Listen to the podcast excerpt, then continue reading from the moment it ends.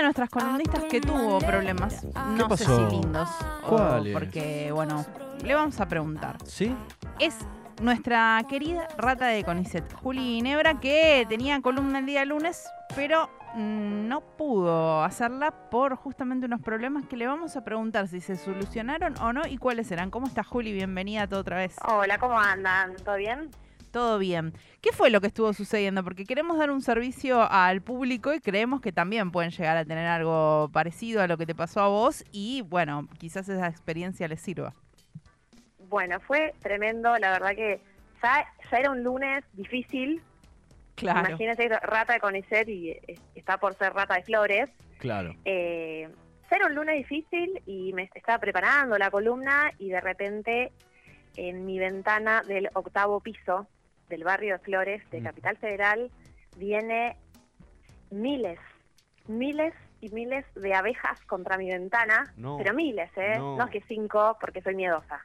No, miles de abejas contra mi ventana y se empiezan a meter en una- un huequito que había, se ve en, la pared y de repente también las que están más desorientadas se empiezan a meter adentro de, de mi departamento. Tenía como 50 abejas adentro de mi departamento. Una crisis Increíble. me agarró. Primera reacción, primera reacción. Mi primera reacción. Sí. La primera reacción fue yo vi la abejita y dije, ay, la abejita, la voy a ayudar a salir y la voy empujando para que salga. Veo a otra abeja, ay, volvió a entrar, qué pavota. La vuelvo, porque no sé si saben, pero las abejas son súper importantes en, en nuestro planeta Tierra, Sí. son un, un animalito muy importante Sí. y hay que cuidarlas, no hay que matarlas. Claro. Tampoco son malas, no atacan. Hasta que me doy cuenta que eran un montón y mi primera reacción fue cerrar todo. Eh, prendí un incienso para ver si el humo las, Las espantaba. Les encantó. Eh, bueno, lloré un poco por, por los nervios y bueno, Y, fue una locura. Y, ¿Y cómo pudiste solucionarlo? ¿Tuviste que esperar que se calmaran? ¿Pudiste llamar a alguien? Vivo en No lo solucioné. eh, me comuniqué con, con todo el mundo, con la, con la administración del edificio, para que hablara con la gente que hace la fumigación, que me dijeron que ellos no pueden hacer nada, que les pueden quitar la licencia, obviamente porque no, no se las fumiga a las abejas, pero yo pensé que, Claro. bueno, por lo menos las podían sacar. Eh, hablé, me comuniqué con Senasa y ahí me, de- me contestaron por mail y me derivaron a un grupo de apicultores y apicultoras que, bueno, hay una persona que centraliza y recibe, que es con quien yo logré ponerme en contacto, y te- vos le contás tu situación, aprendí un montón sobre el comportamiento de las abejas, porque me hizo observarlas, a ver si entraban y salían, o si estaban reposándose nada más, como para ver si era enjambre o si era el armado de una colmena. Bueno, y definitivamente estaban armando una colmena porque estaban muy instaladas, y siguen instaladas ahí, y estoy a la espera de que me asignen algún apicultor por la zona que pueda venir a ver, bueno, cómo lo- la- las van a sacar sin, sin matarlas. Claro, porque ah, bueno, bueno, tienen que hacer un reemplazo de la abeja reina, unas cuestiones ahí. Estuvimos investigando también para ayudar. ah, bueno, sí, porque yo justo estaba hablando con la productora de- de- del programa, con Marian, que pobre, la volví loca, y me dijo que sí, te- que me estuvo averiguando cosas también. Así que mu- muchas gracias eh, a toda la comunidad de la radio por, por el aguante. Gracias a vos, Juli, por siempre traernos estas, estas investigaciones que sabemos que tardó en este caso por una complejidad de las abejas, pero me parece que también es importante hablar de estas cuestiones, contar si a alguien le pasa, saber esto, que las abejas son muy importantes, que no hay que matarlas, que hay que buscar otras soluciones. Así que a pesar de la angustia, yo creo que es muy válida esta experiencia, pero también queremos hablar de los pibes en el barrio. Bien, bueno, como era la, nuestra última columna eh, del año y también, bueno, en este contexto eh, quizás como la última como rata de CONICET, ¿no? Esto que les decía, eh, todavía hay mucha incertidumbre en todo lo que es el CONICET, dije, bueno, quiero no quiero dejar esta experiencia sin, sin compartirles mi propia investigación, eh, el momento del autobombo, que es mi investigación doctoral y que este año salió publicada en un libro que es como, como mi criatura, estoy muy Mm. contenta, muy feliz, que se llama Los pibes en el barrio, juventudes, territorio y políticas sociopenales, desde un enfoque interseccional. Bien. Eh, y es un libro pensado, bueno, la, la- mi, mi investigación doctoral es una investigación académica, ¿no? Como todos estos textos que son más densos, con mucha bibliografía, y cuando lo convertí en libro, el espíritu que me guió era el de que fuese, bueno, como, lo guía también en esta columna, ¿no? Que fue que sea accesible a la mayor cantidad de personas. Y entonces un libro destinado a aquellas personas que se preocupan por los pibes y las pibas de los barrios, ¿no? Eh, aquellos que atraviesan situaciones de desigualdad, eh, quienes trabajan con los pibes y las pibas, así que tiene un poco un tono más liviano, digo por si a alguien interesa, es un libro con un tono más liviano que el de una tesis doctoral que puede ser un bodrio, lo digo con conocimiento de causa. Bien. Eh, bueno, y les cuento si quieren un poco de, qué se trata. Sí, por favor, Sí, porque claro. aparte me parece que es Bueno. esto, eh, en, en todo lo que tenemos que pensar en el futuro y demás, tenemos que poner la, la mirada justamente en las juventudes, porque eh, también sabemos que atraviesan momentos específicamente muy complejos. Sí, bueno, eh, habrán escuchado también parte de, de- de las campañas, pero también de cuando escuchamos a nuestra actual ministra eh, de Seguridad, Patricia Bullrich, hablando de los menores de edad y el delito, ¿no? Digo los menores porque muchas veces para cuando son nuestros hijos e hijas le decimos niños, le decimos adolescentes, ¿no? Pero los otros, estos otros son los menores. Y pareciera que es un problema eh, grandísimo, ¿no? De, de los adolescentes violentos, ¿no? De que- delincuentes. Y la verdad es que yo- les- somos casi, según el último censo, eh, casi no llegamos, pero 50 millones de habitantes en nuestra Sí. ¿no? Les pregunto, les tiro, a ver, la, la trivia. ¿Cuántos adolescentes creen de estos millones que somos están en el sistema penal juvenil? O sea, están atravesando una situación vinculada a una causa penal, o sea, por un delito. No tengo Y- ni una aproximación, pero tiro por tirar. Sí. 15.000. Un poquito más. 100.000. Bueno. No, no, no. no, no, es un montón. un Bueno, montón. yo me manejo Si con, con lo que piensa Patricia Bullrich. Ay, perdón, lo escuché muy bajito. No, lo- tiro un número a lo Patricia Bullrich. Según, digo, Claro. porque pienso, de si- casi 50 millones para que sea un problema tan incisivo en la sociedad y por lo menos hablemos de 100 mil pibes. Claro. ¿no? Pareciera que es una cosa tremenda lo que está pasando. Y tenemos 4.112, eh, según el, el último informe de la CENAF, que releva 2022. Siempre los informes van un poquito atrasados, pero Mm. es- está bien, digamos, es parte del análisis de, de los datos. 4.112. Supongamos que, bueno, dentro de estos datos eh, hay muchos que no, están por fuera y lo duplicamos haciendo una cosa exagerada Sí. sigue siendo un número muy pequeño para la magnitud del, de- del, del discurso, ¿no? De lo que se habla, eh, Mari Veloz, que es una referenta en, en estos temas, siempre habla de la demagogia punitiva.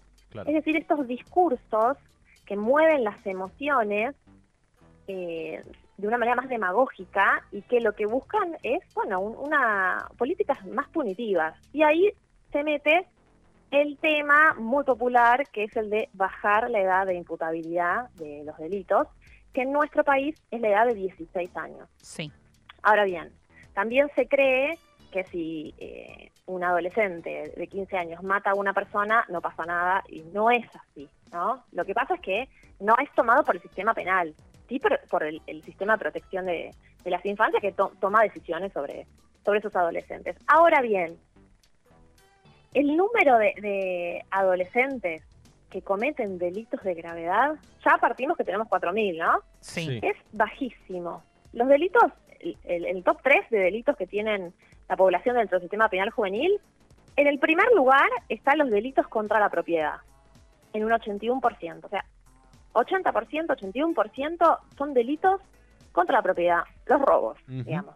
Así, en, en, en una síntesis. Engloban otros, pero principalmente los adolescentes roban, no matan, no violan, ¿no? Es 4,5%, o sea, en el ranking el segundo, Sí. delitos contra la administración pública, que es, ah, incluyen un montón, pero el más común son es la resistencia a la autoridad. Claro. ¿Qué suele suceder cuando la policía muchas veces hostiga o, molesta a los pibes y hay una resistencia.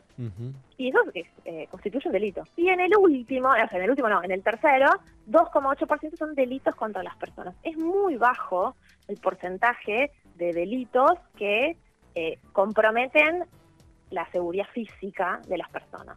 Por supuesto que a nadie le gusta que le roben. eh, no, esto no lo voy a... A mí no, no me gusta subestimar la experiencia de, de- de que te roben, de pasar un momento horrible, de sentir miedo, para nada, de que te saquen, no sé, una herramienta de trabajo o tu celular que te costó un montón conseguirlo. La verdad es que es muy feo, por supuesto, hay que, hay que trabajar para que eso no suceda, pero también hay que dimensionar qué lugar tienen los adolescentes y las adolescentes en el delito, ¿no? Y la gravedad, porque a veces también en esto de la demagogia punitiva no solo se pide que se castigue cada vez a, a las personas más chicas, ¿no? 14, 15 años, sino también que los que, que sean más graves, eh, que las penas sean más graves. Entonces yo pregunto, ¿no? Por hurtar un celular, ¿no? Por, por un hurto es sin, sin violencia, ¿no? Me lo, lo dejó alguien apoyado sobre la mesa y alguien se lo llevó. Le corresponde, o sea, pensemos, ¿le correspondería cinco años de cárcel a alguien? ¿Es eh, No. equitativo, podríamos decir? ¿Es proporcional el- el- la gravedad de lo que hizo con lo que estamos pidiendo y exigiendo? Pensando en un sistema que lo que busca es eh, la reinserción del sujeto, la modificación de, de sus comportamientos ilegales, lo vamos a castigar con cinco años de cárcel, que ya sabemos cómo son las cárceles, y eh, que es muy probable que no saca nada bueno de allí, ¿no? No, porque digo, Y también hay- ¿Cómo? Pensar en esto, en cómo esa persona se va a reinsertar a la sociedad, si buscamos que se reinserte a la sociedad y cada vez más chi o sea, bajamos la edad de imputabilidad, tiene que atravesar el sistema carcelario mm, siendo más jóvenes, sabiendo los problemas que generan el sistema carcelario, que es un sistema muy eh, nefasto y terrible para las personas y que no, eh, no reinserta, sino que al contrario profundiza la- los estigmas que, que tienen que atravesar, digo, cuanto más chicos sean, en vez de pensar, bueno, si son menores, si es hurto, pensamos cómo les insertamos en la sociedad, les damos las posibilidades, bueno, si eso lo pasamos ya a un sistema penal, no veo mucha salida. La verdad es que además de, de esto que observamos nosotras, eh, que vos comentás, Raquel, también todo lo que es la normativa internacional, las distintas normas que, regulan o que proponen directrices, eh, también sostienen que debe ser, dicen, la última ratio. El último recurso es la cárcel, la privación de la libertad. Y en ese sentido, ahí se mete en investigación que lo que yo indagué es, es eh, en las medidas para chicos que están en el sistema penal juvenil, que están imputados por un delito, digo imputados porque todavía no sabemos si son responsables o no, porque eso es un proceso largo que lleva un juicio, y muchas veces ni siquiera hay juicio, pero que tienen una medida que no es la medida de privación de la libertad. Yo investigué sobre la- la- el funcionamiento y la implementación de medidas territoriales. Por eso el libro se llama Los pibes en el barrio. Son pibes que están en sus barrios, en sus casas, pero que tienen una medida penal. También para conocer formas alternativas de resolución o de, o de aplicación de algún tipo de reproche estatal hacia un comportamiento que efectivamente es un comportamiento ilegal y que no está bueno que los adolescentes lleven adelante, pero que tiene una perspectiva mucho más anclada en eh, que se trata de adolescentes, ¿no? Yo siempre que hablo les digo a la, a la gente que está escuchando, saliendo, ¿no? De, de, lo teórico, de las leyes, porque a veces las leyes nos quedan muy lejos, ¿no? Miren a, a los pibes y pibas de 16 años que tengan a mano. Pueden ser sus hijos, sus hijas, eh, si son profes, sus estudiantes, sobrinos, primos, primas.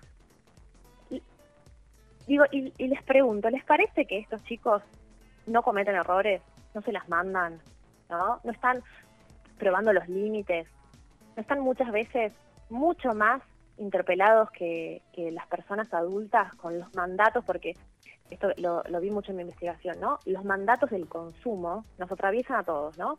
Pero los adolescentes están mucho más bombardeados por su contacto con las redes, eh, también por, esta etapa particular de la vida, ¿no? De, de- de ir tomando un, rumbo identitario quizás distinto al, familiar. y aparece este mandato de, tener cosas. Eh, bueno, yo hice mi investigación en, un, en uno de estos centros que se llama Centro eh, de Referencia de Responsabilidad Penal Juvenil, que en, en, la provincia de Buenos Aires son centros que pertenecen al organismo de niñez y adolescencia de la provincia de Buenos Aires, no son del, del Poder Judicial, sino del, eh, del Poder Ejecutivo, ¿sí? de este organismo de, de niñez. Y hay 21 en toda la provincia y responden, digamos, eh, están asignados al Departamento Judicial de, de, la provincia de Buenos Aires. Yo trabajé en uno dentro del conurbano bonaerense. Eh, no cuento, digamos, lo, lo, trabajo de manera anónima qué, departamento judicial es, porque, bueno, es para cuidar a las personas, que a los informantes, ¿no? Porque cuento eh, historias muy particulares y me parece como prudente muchas veces en las investigaciones en ciencias sociales lo trabajamos de manera anónima. Y me inserté ahí y durante dos años, 2018-2019, estuve siendo haciendo un trabajo de, alguna vez les hablé, ¿no? Del, trabajo etnográfico, que es este, este metodología de la investigación en la que nos insertamos como, como si fuésemos parte de, de, aquello que estamos estudiando, ¿no? Entonces iba muy seguido, no sé, dos o tres veces a la semana, acompañaba a los trabajadores y trabajadoras tanto en el dispositivo, en la sede de este lugar, como cuando iban a la casa de los chicos, cuando iban a hablar con, en las escuelas, al centro de salud, son estas políticas que se llaman territoriales, ¿no? Y que requieren que sus trabajadores se muevan muchísimo para que los pibes puedan volver a la escuela o continuar la escuela, insertarse en algún curso de formación profesional. También eh, se hace como algún tipo de mediación si hay algún conflicto familiar. Bueno, es, una medida que es alternativa al encierro y lo que busca es laburar con estos, chicos y chicas proyectos alternativos a, a la transgresión, ¿no? A, lo que los llevó ahí. Y principalmente algo que, con lo que me encontré es que algo que los atravesaba a, estos chicos y chicas era un destino, que es el, el nombre de mi capítulo 1, se llama muerto, preso o en el hospital. Y es algo que surgía mucho de todas las personas que trabajaban con, estos adolescentes de darse cuenta que, que había una especie de destino inminente, ¿no? De latente, de terminar eh, o muerto o preso o, hospitalizado de gravedad, ¿no? Porque quedaban expuestos a situaciones de mucho riesgo, muchas veces por estar en situaciones eh, y en momentos equivocados, ¿no? No, no, la mayoría de estos chicos y chicas no tenían una, una carrera delictiva, ¿no? Yo le escucho a Patricia Bullrich hablar de hay que cortar con la carrera delictiva. No, muchas veces son adolescentes que toman malas decisiones, ¿no? Y, viven en barrios muy dejados de lado también por el Estado, muy atravesados por la desigualdad, donde es muy difícil, a ver, yo digo, imagínense tener para una familia entera un solo celular, ¿no? Para un adolescente de 16 años tener que compartir su celular con su mamá, con su hermanita, para resolver cosas de la escuela, pero también para hablar con la chica que le gusta, digamos, ¿no? Y, coordinar con sus amigos, salir a pasear. Bueno, también pongámonos en, en, esa piel para pensar, bueno, la complejidad de esta situación. Bueno, hay pibes muy expuestos también al verdugueo policial y a ciertas tramas que en algunos lugares del conurbano bonaerense pesan más fuerte vinculadas a, eh, a ser reclutados como soldaditos de organizaciones que son de personas adultas, ¿no? Eh, principalmente yo diría que el, conflicto en los barrios tiene que ver con las personas adultas que de alguna manera utilizan o manipulan a, a los jóvenes para, bueno, para sus propios fines, ¿no? Y sus negocios. Y los chicos quedan muy atrapados por, bueno, por estas propuestas de un acceso rápido al dinero y a los bienes que todos deseamos, ¿no? que los adolescentes de todos los sectores sociales desean y que es tan difícil de conseguir y que muchas veces eh, a un, un pibe de clase media se lo puede comprar su mamá, el celular, ¿no? lo sacan cuotas porque tienen una tarjeta de crédito. Y bueno, y para los chicos se vuelve muy difícil. Eh, bueno, me parece que, son cuestiones que tenemos que tener en cuenta cuando pensamos, eh, se piensa el delito juvenil como si fuesen ¿no? delincuentes en carrera, cuando en realidad estamos hablando de pibes, de pibas, como cualquier otro pibe y piba que atraviesan una situación eh, de desigualdad, atravesadas por el mandato. La mayoría son varones, ¿no? Eh. Más del 90% son varones. Esto se repite también en, en el sistema de adultos.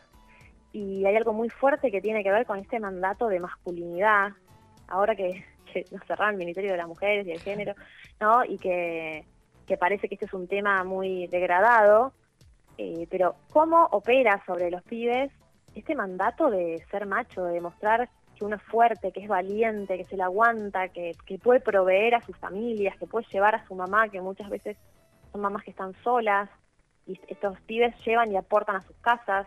Me parece que son todas cuestiones que tenemos que empezar a, a problematizar y dejar de creer que mágicamente se resuelve todo con más policía, ¿no? la política de mayor policía y de mayores penas, y me parece que, bueno, responde a la demagogia punitiva más que a, a una comprensión del problema que es más compleja. Totalmente. Juli, ¿dónde podemos acceder eh, a- al libro? ¿Dónde podemos conseguirlo para leer con profundidad este trabajo que estuviste realizando? Bueno, el libro hay, hay dos vías. La vía oficial es, eh, las dos son oficiales, mentira. Eh, una, una es más formal y otra es más informal. La formal es mediante la editorial, que es la editorial La Endija, eh, y se compra por internet, ¿no? Y, y te lo envían. Y la otra es que me puedan eh, contactar a mí por Instagram, seguramente, que mi Instagram es Julinebra, me mandan un mensajito y coordinamos eh, el- el- la compra, eso para, digamos, lo que sería el AMBA. Bien. Eh, bueno, Perfectamente. Entonces, para poder leer Los pibes en el barrio, Juventudes, Territorio y Políticas Sociopenales desde un enfoque interseccional.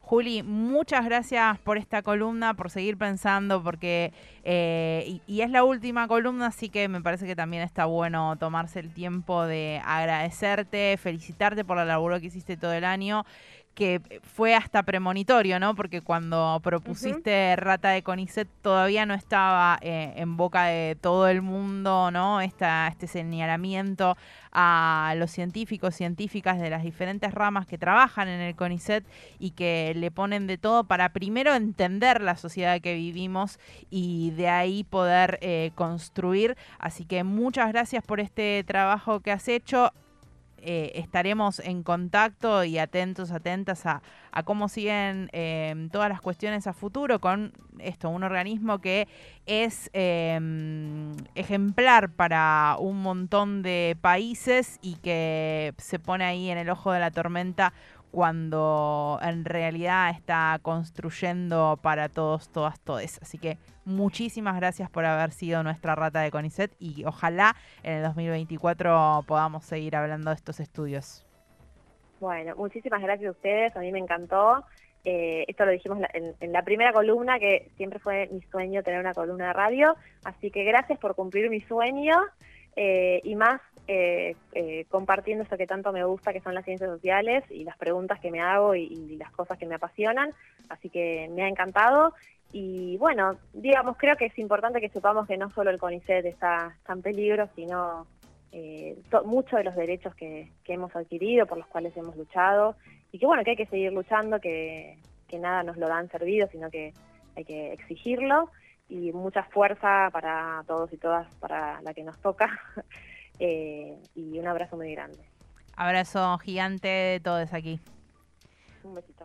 Pasa Juli Nebra, nuestra rata de CONICET, que nos vino trayendo todos estos estudios de las ciencias sociales que nos ayudan a entender en qué sociedad vivimos, a poner números y análisis a estos discursos que están, circulan y que después toda esta discusión de la baja imputabilidad y demás, cuando lo pasamos a números, la verdad que no inciden en nada y lo único que hacen es estigmatizar y seguir vulnerando a los pibes y pibas. Así que un orgullo haber escuchado esta investigación de Rata de Conicet.